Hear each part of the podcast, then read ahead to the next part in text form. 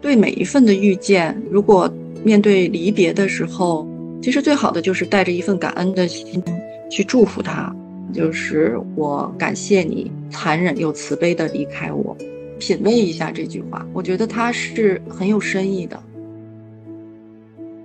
你就对着你自己的眼睛，你说你真心想说的话。有的时候，很多的时候，你不想对方离开，你就是告诉自己，嗯，我不希望你走，我舍不得你。那个时候，我才意识到，原来就不是所有的猫都是像小黑，就是像我以前的猫那样子的。嗯，然后我当时在想，那我到底是想要一只猫，还是希望它回来？哪怕是一只再乖、再漂亮的乖巧的小猫，那它也不是小黑，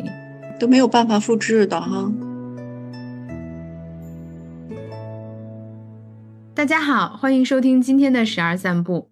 今天我们聊的这个话题有一些沉重，是跟告别与死亡有关。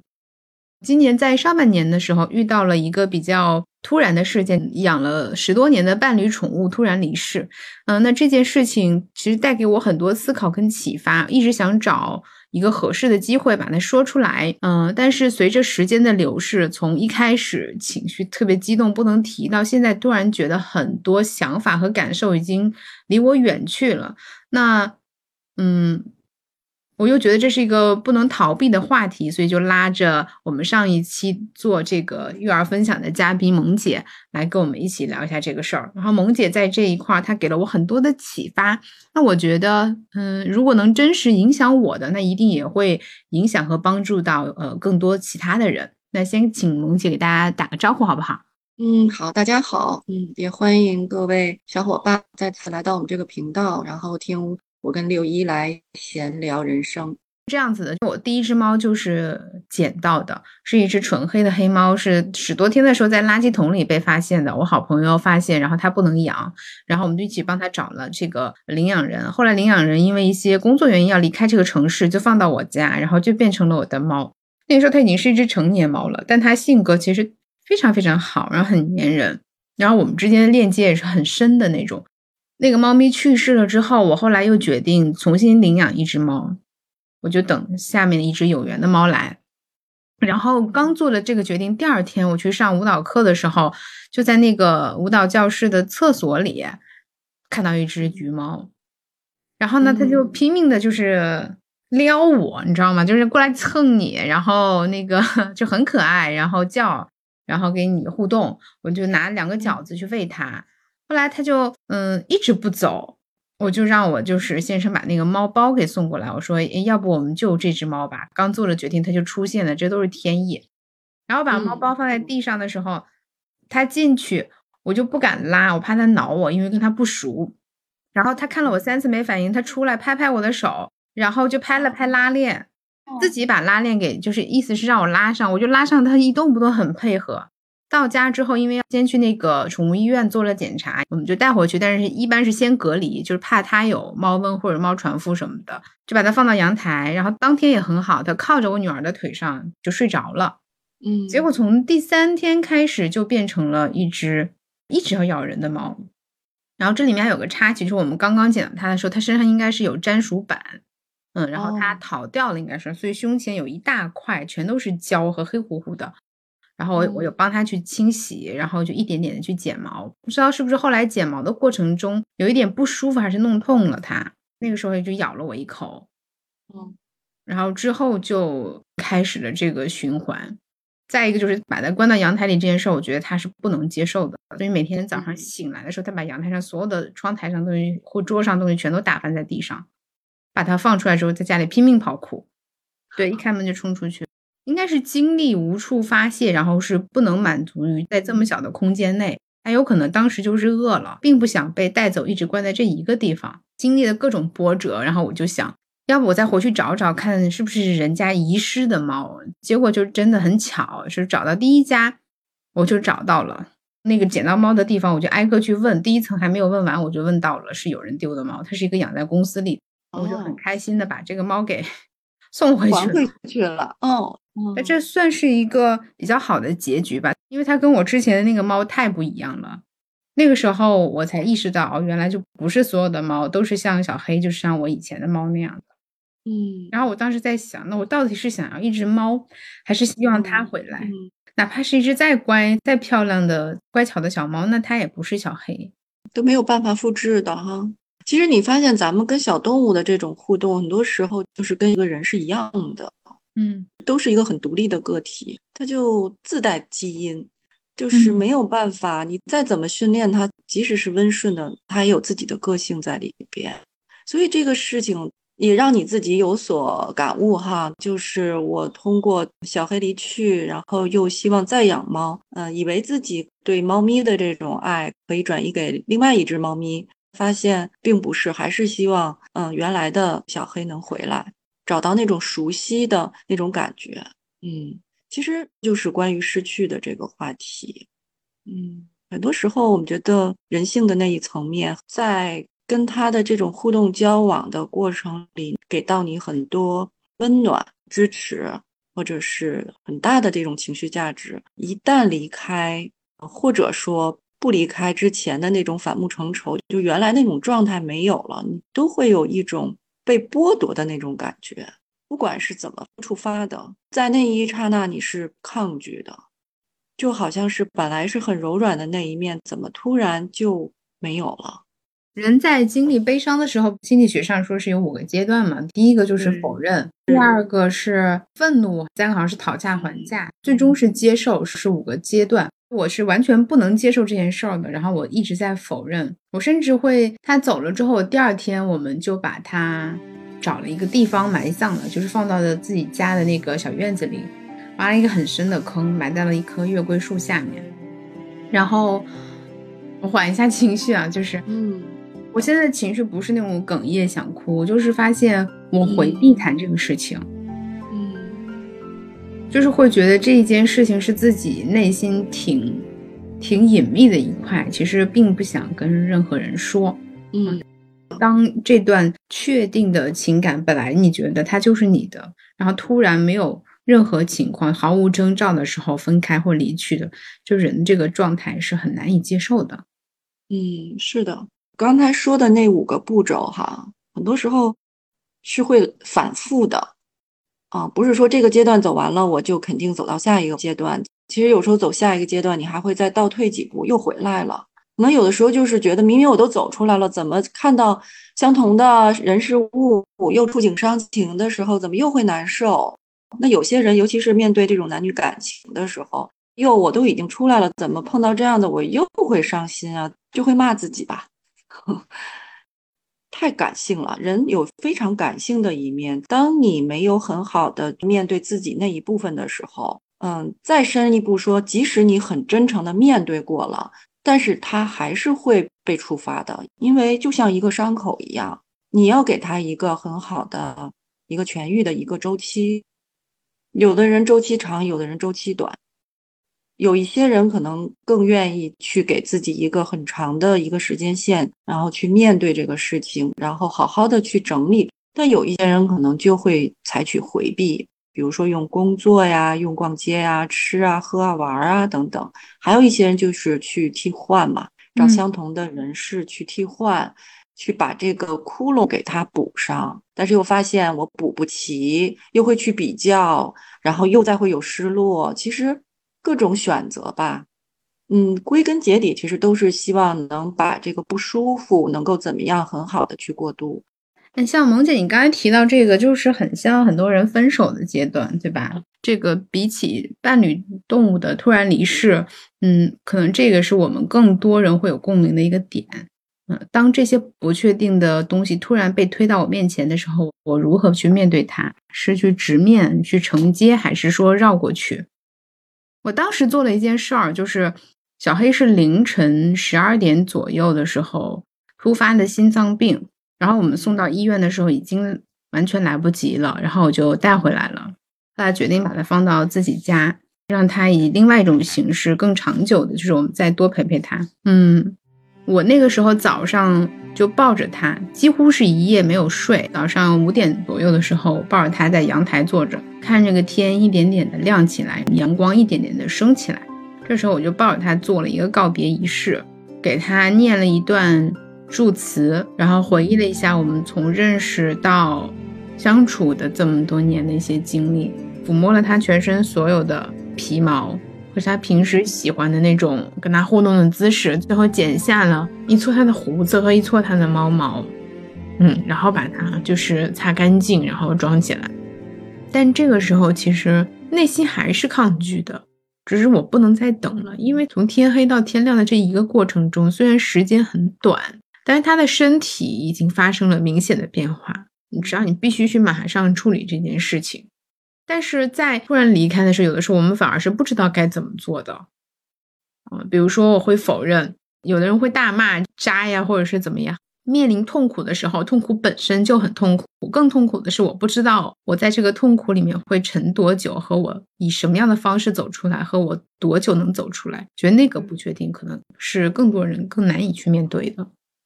我们每个人哈，只要是人，底层都会有一个恐惧失去的这样一个集体潜意识存在。就是我这么一说，大家其实都能够接受。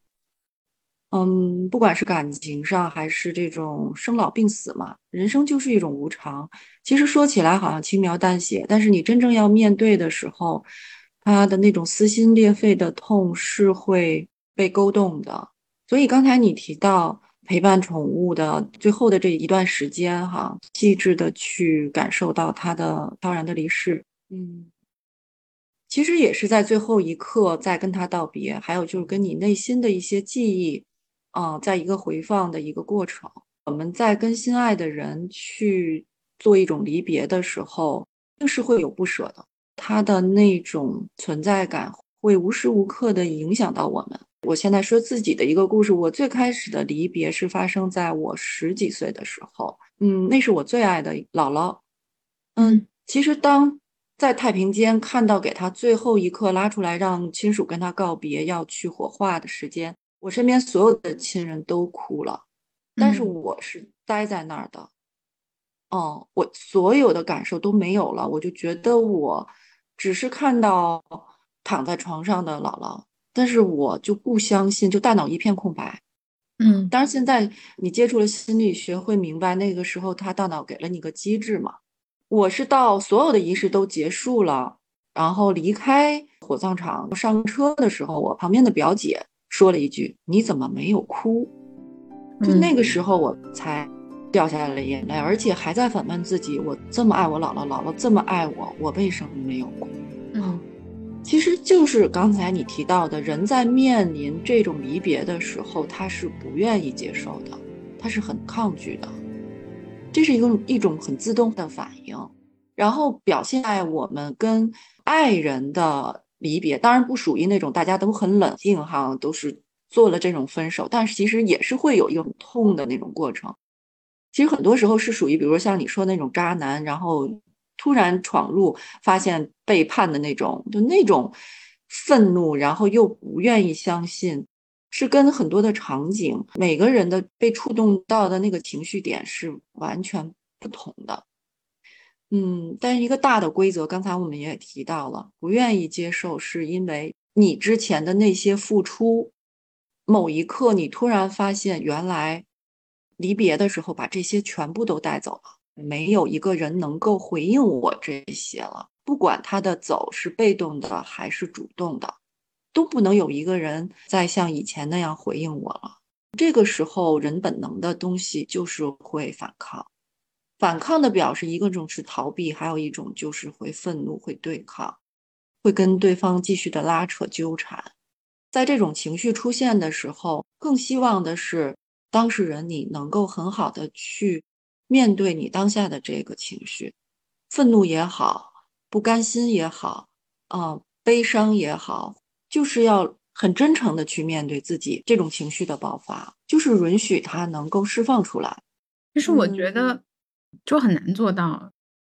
你的难是在哪儿呢？嗯，以我自己为例，就是这个情况发生的时候，那两天我是处理完了小黑的这个呃身体，然后跟他做完了告别。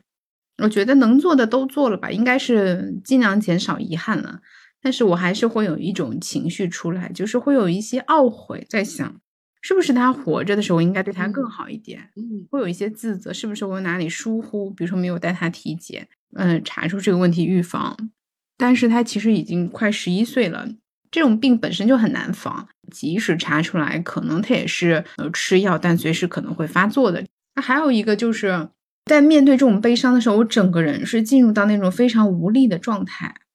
我甚至没有力气去发泄我的情绪，我就觉得我的心很痛，然后很难走出来，甚至有的时候会忽略身边的人，忽略自己的感受。那我们觉得有的时候是这个痛苦会夺走我们身体里的力量。刚才在你说的时候，我抓到了两点，一个是你后悔、懊悔这个情绪，通常都是在亲人离世的时候会出现的。第一点就是说他生病了，那我一开始没有很好的察觉他身体的不适，或者是后悔没有给他一个很好的医治。还有就是说，在他在的时候，可能做了什么事情，呃，没有很好的去跟他有互动，然后关注到他，给他一个很好的爱，是吧？各种事件都会引发这种后悔，很多的时候，这种后悔的情绪会触发你对自己的一个否定，就是我之前的行为不够好，没有给到他足够的爱，在他真正离开的时候，嗯，我会产生这样的一种情绪感受。所以接下来你的第二点就是那种无力感，而不是说我们很有力量的那种。就是有的离别，他是这种断然离开的，是那个时候可能是他就是对方对不起你，那个时候是有力量的，你是有愤怒。但像这种情况下，那种无力感也是要去面对的，就是悲伤到最底层的时候。会想去逃，就跟每天生活失去目标，就感觉自己跟行尸走肉一样。当然，过度的话，他是会往抑郁那个方向走。但正常人他是有一个时间周期的，在这个时间周期下，你是要允许自己，我现在就是很悲伤。当你如果这个过度了。比如说，一周以后你还陷在这种，而且越来越深，影响了你的身体。比如说不吃饭了，开始没有食欲，然后睡眠，你内心就声音就是我怎么了？啊，我为什么这么放不下？其实这些声音是你另外的一个人格在声讨你现在这种无力的人格。你对自己现在这种状态是不满的，你想出来，但是出不来。两种人格，大的人格、主人格出现的时候，实际上你内在就是开始有这种纠缠和内耗了。在这种状态出现的时候，你反而第二种声音让它弱化下来，嗯，更多的是陪伴自己那种无力的状态。因为上一集我们其实探讨过，孩子他是有种退行的，当他感到很沮丧，有些事情想做到没有做到。想得到没有得到的时候，他会退行到一种像你说的无助的那种感受。那我一种肢体的感觉就是我蹲在那里低下头抱住自己，嗯，想哭，但是好像哭都哭不出来的那种状态。其实我们有一个人格，当我们内在小孩是这样的一种状态的时候，最好的一个解决方案就是你允许自己出现这样的状态，就是摆烂嘛。俗话说，嗯。你你说到这儿的时候，我有我有感受到一个点，就是我觉得自己没做好，所以他走了，就有一点像对自己的惩罚。你说声讨也好，但是其实它背后隐含一个条件，或者是一种假设，就是如果我做的更好一点，他就不会离开了。是的，其实未必。是的，就是可能。再来一遍，我可能还是会这么做，因为如果我没有这个意识的话，我是不知道当下应该做什么改变，或者说，即使我做了，有可能他还是会在那个时间点以同样的方式离开，就如同分手，或者是跟嗯闺蜜之间的这种，或者是朋友之间的断联，有那种很激烈的，或者是这种，呃，就是慢慢的疏远都有。其实有一些愤怒，它到最后你真正的愤怒爆发出去以后，底层的还是这种无力、悲伤。刚才咱们提到哈，集体意识就是怕失去，怕失去也就是被抛弃的这种恐惧，对吧？其实底下是有恐惧的，因为你就一下变成有所依，变成无所依，就是你有一个情绪点，它一定是挂在 某个比如说动物身上，或者某个人身上，甚至有的时候是某首音乐或者某本书身上，就是你的精神上，你的精神有所寄托。其实我们有的时候就在说，我们人要独立。所谓那个独立，更多的就是精神上，我们不要有所依赖。我可以和你在一起，当你走，莞尔一笑，祝福你。刚才你提到，就是说猫咪在真的最后走的时候，你会在反思哈，我在它在的时候，我可能没有这样那样的很好的去照顾它。很多人在这种离别的时候都会有所后悔的一种行为。你的这个事情刚才在描述的时候，我在想到当时给一个个案在做，跟他母亲，因为他母亲岁数比较大了，最后离去了。但他跟我去做这样的一个对话的时候，他也是产生了这种深深的无力感。嗯，已经是三四个月睡不好觉，嗯，然后身体的整个的免疫啊系统啊都是出现了一些问题。他在。跟母亲的这种离别，这是一个很现实的，就是当下发生的一个事情哈，触动了他的这种被抛弃的感受。但是在往前，嗯，去追溯的时候，会发现他在很小的时候，也就是几岁大，在他妈妈把他送到嗯这个外地的，由他外婆去照顾一段时间，就是在有一个场景。他不希望妈妈离开，不希望被孤单的留在呃外婆家的时候，他拉着妈妈的胳膊啊，就是央求妈妈不要离开。那个画面反而被就是调动出来了。通过这样的一个个案，这种被抛弃、失去是一个集体潜意识。那在个体层面，其实我们人生，尤其是长到这个三四十岁的时候，会有很多的离别，而有一些离别，其实在我们的记忆里，也就是意识这层面，都已经是被遗忘的了。时间已经过去了很久，但是实际上这种情绪，它是会在我们的潜意识里边会有所储藏的。然后，如果我们在那个时候没有下意识的去给它做一些处理释放的时候，它会不断的积压积压的，就像一个蓄水池一样。我们跟好朋友因为争吵，呃，离别，对吧？断联了，理智上认为这样的一个离别是很正当的，我在保护我自己。但实际上，你在情绪上是没有一个很好的释怀的。当没有释怀的点不断的在积累的时候，它就会成为一个结。我们所说的那个心结，心结越来越大，积攒在你的情绪里边、身体里边的时候，外界一定会有一个事情会触发你，要让你很好的去面对了。那那个触发点是会比较大的。可能如果我们喜欢玩塔罗牌的时候，那就是一个高塔事件。高塔事件就是说你那个。这个世界就崩塌了，就一定出现一些躯体的症状，情绪上的一些崩溃的症状。那实际上这就是一个很好的时间点，需要你重新梳理，还有去向内看，你有哪些这样的一些创伤点没有很好的去释放和解决。也就是其实有的时候，嗯，像我面对宠物这件事情，我觉得我不会把责任推到他身上。就是你不好，你抛弃了我。但有的时候面对呃关系，或者是面对这个嗯某些财务，或者是就是重要的人的离开，我会觉得嗯，因为无法承受，所以把责任都推到对方身上。就比如说，其实我有一个很好的朋友，我们有一些原因，然后现在就处于那种 互删的状态。但其实是过去很多年都是给过彼此支持的，然后。嗯，然后有一阵子，我会在想，就是离开是件好事儿。嗯，其实 我们在跟闺蜜，尤其是很要好的、曾经给过很多的这种亲密陪伴的人身上，我们是会有所期待的，就期待所有的事情在你那里，我都能寻到相似这种感情和感受。但是我们会忽略人性它的多面性。你们互相支持的那一个阶段，你们可能都是照到了彼此最友善的那一面。但是当走着走着，人生它会有不同的故事桥段出现的时候，可能他的面就转向了他的那个阴暗面，你也转向了自己的那个短板的那一面。当这两面去相应的时候，就像磁石一样，你们就互斥了。你们就会觉得，哎，好像我们不搭了。那是他的问题，不是我的问题。嗯，就会把那种原来很美好的那种投射收回来了。哦，就会就会认为，呃，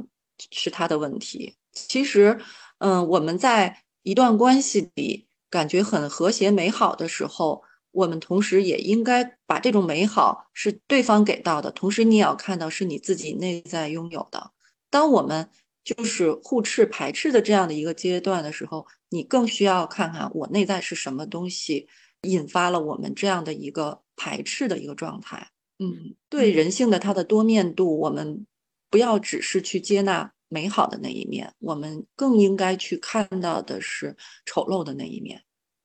因为丑陋的那一面也才是我们最真实的那一面，是需要被看到的。但大多数人是没有意愿去接受这一面，就不能接受别人的这一面，也不能接受自己。但我们今天讨论的前提就是那种合理、合法，就是合道德这样子的情况下，觉得咱们今天的这个话题谈论的可能更多还是愿意向内走的，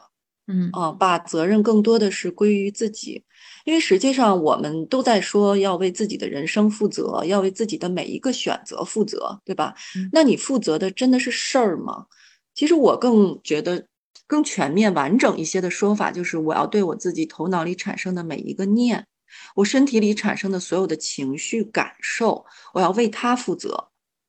嗯，因为所有的人触发的这些情绪，那是他说什么做什么。如果我们总是被外人像个木偶的那种绳子一样，你去被外在老带着跑的话，那你的人生实际上就是会被外境所带跑的。你怎么对自己负责呢？你责任你都给到对方手里了，对吗？所以我们现在就是很多时候，我更希望所有的小伙伴在听的小伙伴，更多的是要向内看。不管是这个事情触发了你什么样的情绪感受，尤其是那种引起你很大的这种愤怒、羞耻，就这种感受，其实让人是非常不舒服，也非常抗拒的时候，其实更是给你一个很大的机会。嗯，你的外在的东西崩塌了，但是很大的机会是让你向内去保的。嗯，因为张德芬老师最开始哈是在零几年他出了那本书啊，所有的发生都是有很好的礼物，外面没有别人，只有你自己。其实这句话不是说鸡汤，当你真正一步一步走过来的时候，你是会发现，它确实是有很美好的礼物在那儿等待。不论过去的那个事情它是什么样的形式终结掉了，那目前这个终结，你的选择是被动的还是主动的？但它已经是一个定局了。就是我们在当下的时候，嗯，你是否愿意主动去接受这个局面，去承担那部分自己的责任，包括去面对自己此刻当下那种特别无助、难过、愤怒的种种情绪，然后继续往前走。或者不走，你能看到在当下这个停留的真实的自己，当下真实的需求，而不是说一味的去把情绪外移。那其实，嗯，在去指责对方的同时，或者是呃悲哀的同时，也是把自己的力量交托出去了，没有放到自己身上。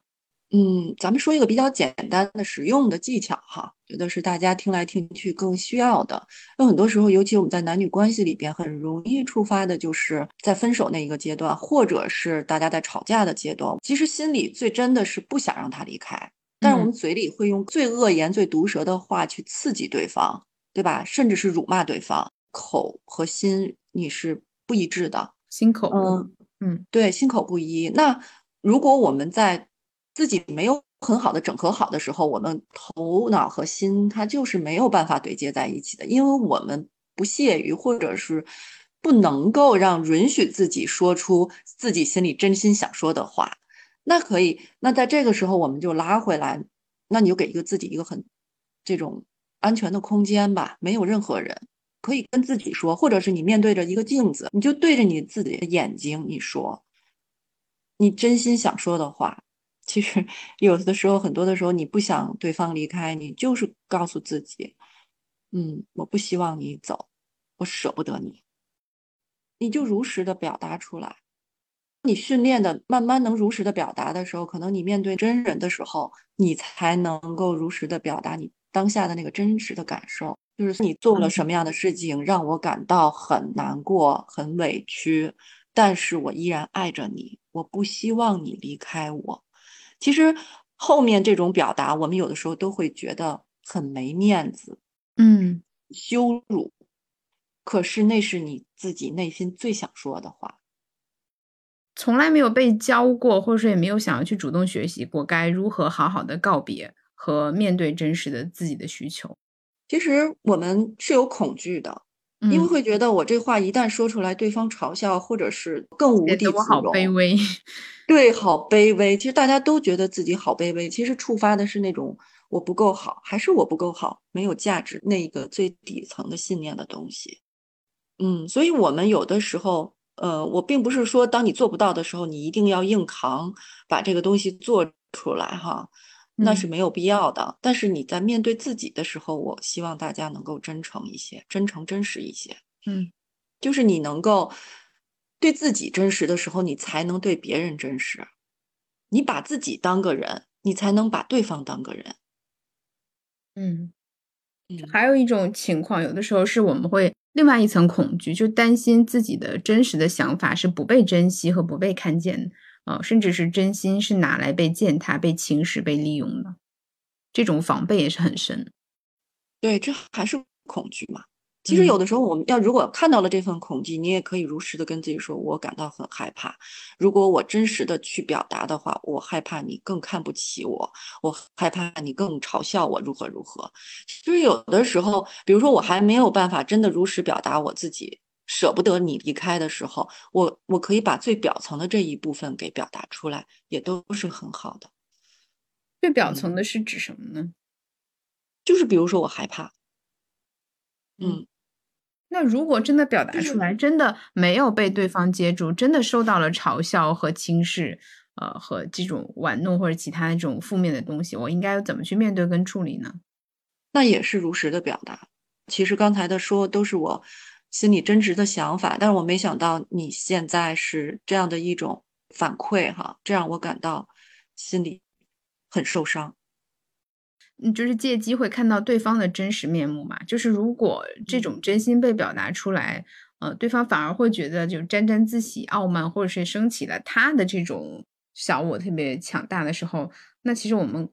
这个时候看到了真实的他，那是否还愿意接受现在的他，也是给我们一个机会重新去思考，而不是说自己做了什么嗯，被轻视了，呃，被践踏了或怎么样。对，我倒是认为在这一趴的时候需要有个澄清。啊，嗯澄清是什么意思呢？就是你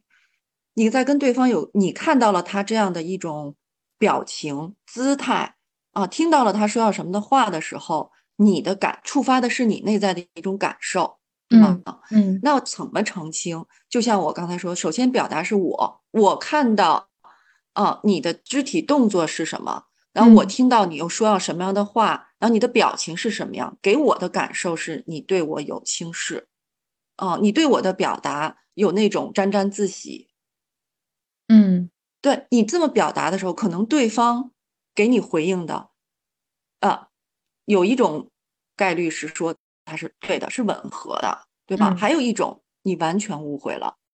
在这一点上，我还是要给大家一个小小插曲，因为我嗯刚刚做了一次的这种线下的团体的这种培训，我们有一个小的一个互动环节，就大家围坐一圈儿。嗯一一整圈儿，然后在对角线的两个人，嗯，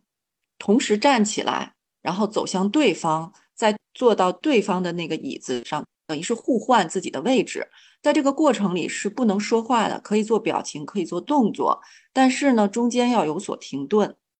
就嗯在这样的一个简单的不到一分钟的这样的一个动作里，啊，所有的看客他们是可以发表自己，我看到了什么。我感受到了什么？嗯很有意思的是，不同方位的啊伙伴看到的、感受到的完全不一样。嗯我相信我说到这一块儿的时候，嗯，大家都明白。如果走过内在的，对吧？其实都有很多你内在的情绪、信念在解码，对方的这个表情代表了什么，意味着什么。特别有意思的是，当所有的这种解读。完成以后，我们发现 A、B、C、D 大家看到的、表达的都不一样。首先是位置方位不一样，有些人手指他感觉到的是指出了一个手指头，实际上在做动作的那个伙伴他是做了一个开枪的动作，而且是在开玩笑。嗯，但是观客看到的是在控制、在指责。嗯，这就是不同的视角。你自己的解码是怎么样解读的，对吗？还有一个最后的，啊，我们的这个带领者是让所有的人去反观一下，你说的、你看到的、感受到的，你自己身上有没有在生活中相同的这样的感受出来？其实这个小的片段就是在给大家做解释。当然，一对一的时候，呃，男女关系，比如我们在吵架、在有情绪发生的时候。其实更是历练你要带着一种觉察、觉知的心去看他、看自己。嗯，这有点有是有一定难度的啊。通常在那个状态，我们是无意识的一种爆发。嗯，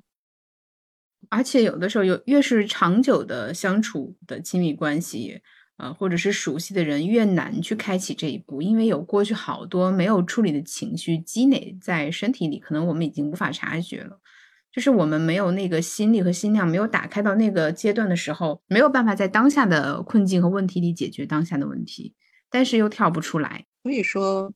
亲密关系最好的照妖镜嘛，照的是什么？照照的是你原生家庭，你跟父母之间的互动，还有父母之间在家庭里边、婚姻关系里、生活里边，在你很幼小的时候，爸爸妈妈之间的关系互动，是多少会给你这张白纸抹上一笔的。嗯，所以你自己的亲密关系经营的好坏，嗯，很多时候我们是要追溯的。孩子带给我们的是。看到你自己小时候的一种状态，然后你的闺蜜、你的这种爱人、婚姻关系，更多的是看到你不愿意示人阴暗面。爱情嘛，其实它是也是有几大阶段的。那最初刚两个人相识的时候，它是有粉红泡泡的，每个人都把自己最美好那一面去示人，然后逐渐的，嗯，越来越熟悉，就会把自己比较邋遢、比较自如，那个面具就一层一层的，其实就在往下摘了。就是摘到你最赤裸裸的那一面的时候，如果对方嗯他没有真正的去很好的去整合自己的人格面相的时候，就会引起这样的不舒服的这样的冲突，每天都在相斥的一种状态里。我们其实今天是借由伴侣宠物的离去这种伤痛，聊的是我们。经常在自己身上，或者是周围人身上，会不断的以各种形式出现离别、告别、分离和这些呃底层的恐惧。嗯，因为分别，其实我们是会有不同层面的。最大的就是这个人的离世了，就是再也见不到、看不到的这种离别，是最大的一个创伤。一些小的离别，就是这种关系层面的，嗯，因为有些冲突，最后断联了，不再。往来的这种，那还有一种离别，可能就是在关系不是那么紧密的，嗯，比如说你离开了一个公司，对吧？离开了一个熟悉的环境，多少有的时候还是会有一些情节在里边的。比如说你对这个公司印象非常好，可能多少年以后你在路过这个大厦的时候，还会勾动起你的一些情节。所以就是我们的这种离别的失，或者说是失去。它是在我们生活的各个层面都是在发生的，只不过跟你链接的这个人也好，事儿也好，它跟你的这种链接感到底有多深多强，那它会触发你的那个失去的感觉，也就会更强烈一些。甚至也不需要在离开之后还对这件事情持续的耿耿于怀。如果有这么强的情绪，那可能还有是它就是一个信号，就是我们还有一些没有消解的东西，或者有一些创伤没有去面对和疗愈。嗯，就是每个人可能都是带着一些使命来到我们身边的。有的人是让我们感受到很明确的温暖、开心、愉悦和接纳，但有的人就是不断的激发我们内在那些不好的一面，不论是嫉妒、占有，或者是嗯其他的形式恐惧，但它都是我们的这些面相。嗯，就我们对于这些关系呃的排斥，这些对于负面信息或者负面情绪的躲避，其实也是在躲避一部分真实的自己。是的。嗯，所以我们对每一份的遇见，如果面对离别的时候，其实最好的就是带着一份感恩的心去祝福他。嗯，这个好难呀。对，所以有一句话，呃，当时是带着这个，当时是催眠的过程里边，就是出现的一句话，就是我感谢你，嗯，残忍又慈悲的离开我。品味一下这句话，我觉得它是很有深意的。尤其是我今年就认识的一些，嗯，年龄比我小的一些朋友，就是，嗯，尤尤其是女孩子，就大家对于各种关系还是非常渴望的，但是真正走到亲密关系里，就非常的犹豫跟踌躇，充满了这种不确定跟拒绝，嗯，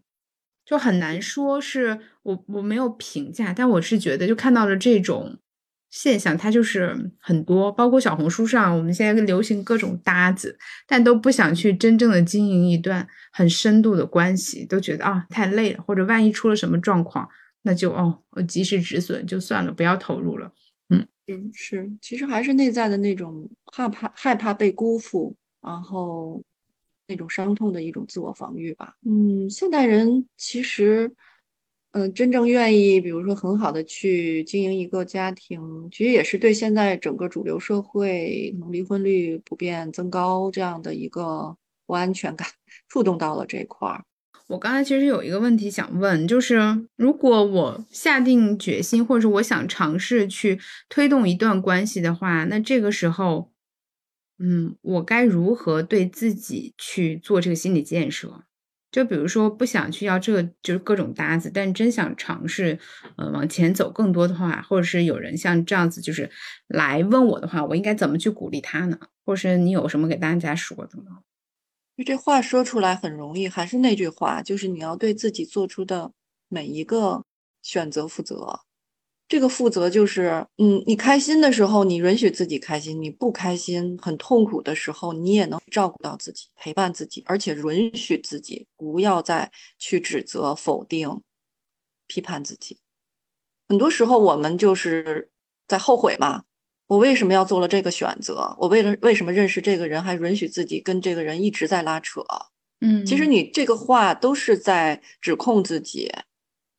你想你自己已经在受伤了，但是你拿了一把刀，你还在不断的在那个伤口里再去戳。很多时候那种伤害，别人只是给你了一刀，然后后边的补刀都是自己。然后就还有一点，就是你刚才提到的。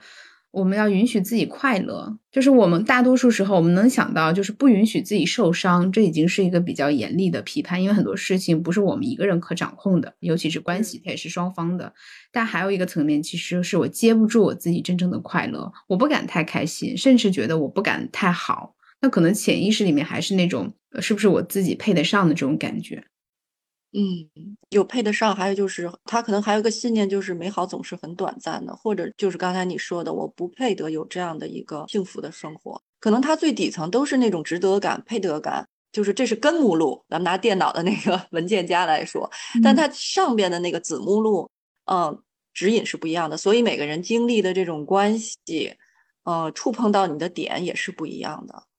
我不知道你们有没有这种感觉，就是你无意识的说的话，可能就会触发你的朋友，自己都不知道为什么，挺莫名的。但是对方的点就是在那儿，对，因为他有一个编码就在那儿，然后他电脑启动了，他头脑就激发出了那样的情绪感受，然后开始就荡漾了，然后一下就觉得你不可爱了，你觉得你不理解我了，你怎么能这样 呢？嗯，就说者无心，听者有意。丢过来的时候，我们又未必有能力接住，然后就在这个情绪本身上就很难去借机往下走。对，其实当你跟一个朋友，你们俩是这样的状态的时候，你很大的一个觉察就是，其实你们俩是一样的，在一个水平面上的，因为你们都没有能够从这种漩涡里往上走一步，然后去看对方发生了什么，再看自己发生了什么，去给对方一个抱持感。其实很多时候，我们在跟一个人相处的时候，你会觉得很松弛，嗯，然后很放松。其实是对方能够给到你很大的包容性，嗯，这个不是语言上面的，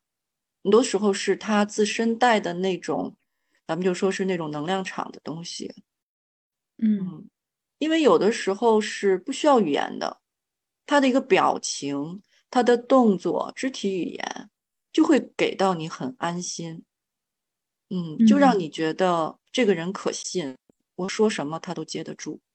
嗯，这是一种感觉。其实每个人都有感觉。有些人你见到面就觉得他很凶、很霸道、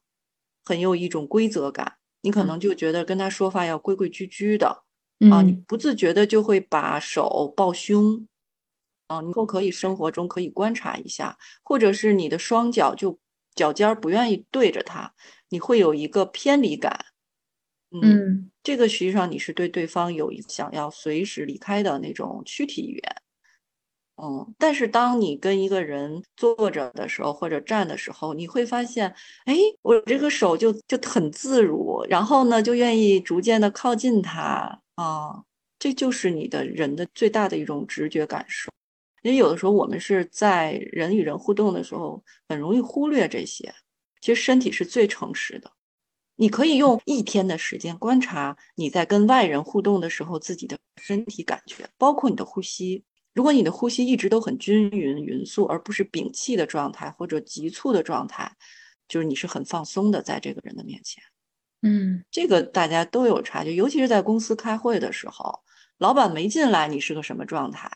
老板进来以后开始发话，让每个人发言，你是个什么状态？都是在很好的跟你身体去做一个观察的过程。嗯，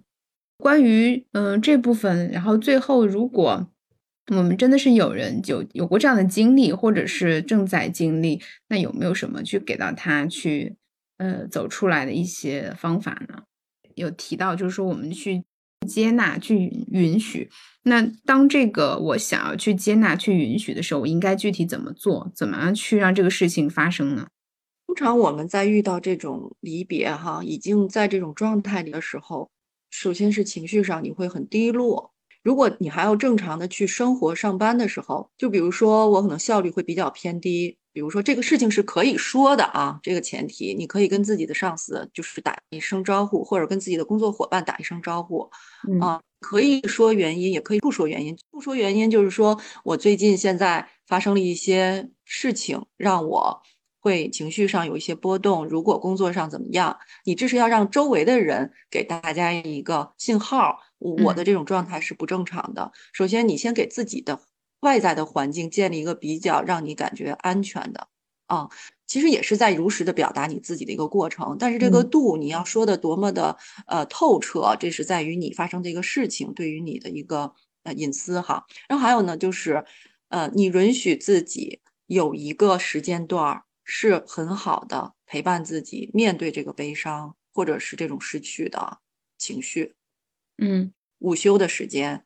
啊，或者是晚上回家，给自己去好好面对自己的这个过程。你可以书写自己的一些情绪，书写自己的这样的一个心路历程啊，也可以去呃喝点水啊，然后听个乐曲，就是给自己这么一个空间。嗯，那还有呢，就是找一个信得过的朋友，或者是疗愈师啊，或者是你信得过的这种老师。曾经给你很大的这种支持的、很温暖的人，你去把自己心里的话去跟他如实的表达出来。当然，这个步骤吧，有些男士是很难的。男士一般都是自己去消化，嗯，去健身，因为跑步啊，或者是做一些肢体的动作，很容易去把那个欢乐的这种多巴胺的东西多多的去给它释放出来。嗯，然后因为我们的情绪其实它也是一股堆积的能量嘛，当我们跑步的时候，它是可以把这部分给疏解出来的。嗯嗯，哪怕你不喜欢这种剧烈的运动，就是到户外去走一走，就自己的走一走，听一些喜欢听的歌，都是给自己很好的陪伴。然后还有一点就是，不要再有后悔。我们大脑有一种惯性，就是很喜欢去回忆过去跟他不舒服的那些画面场景。啊，或者我哪些没有做到的那些场景，然后让自己再次陷入到那种痛苦之中。嗯，我们有一种做法，就是一种替换法。嗯，你可以 A 画面出来的，比如说是这个人离开的那个画面，然后 B 画面就想象你跟他在一起非常欢乐的画面，然后把 B 画面去替换到 A 画面里。当然，这是在冥想的过程中或者催眠的状态中给他做一个这种替换是非常有效的，就是。这个我在跟我姥姥做离别的时候，我自己给自己做过的一个这种内在催眠，就是我想到太平间躺的那个姥姥，然后我又想到姥姥在给我梳头的那个画面，我做了一下替换。就以后再有姥姥画面出来，我想到的都是跟她很快乐的那一面，嗯，哦，当然这一步是要靠后一些再去做的。我们先允许自己还在那种低迷的那种情绪状态里，就是按着那个开始说的五步法，就是你自己是知道的，什么时候可以走到那一个走到这一个 A B 替换法的时候。嗯。也谢谢萌姐给我们分享这些东西。就是有的时候我们这个话题特别不好聊，是聊的太具体了，它会涉及到 一些隐私，然后触碰到这些大家都不想开口。聊的太呃理论或者是空的话，不能解决问题。如果呃我们这些话题，那你觉得你需要的话，也希望你可以去尝试这些方法。然后也欢迎大家在评论区给我们留言和反馈。对，然后嗯有什么问题也可以一起讨论。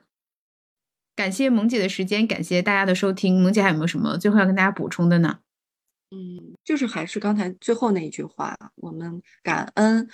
呃，这个人或者这件事慈悲而又残忍的离开了我。就这句话，它是挺有深意的。走过来的朋友听到这句话是会有共鸣的。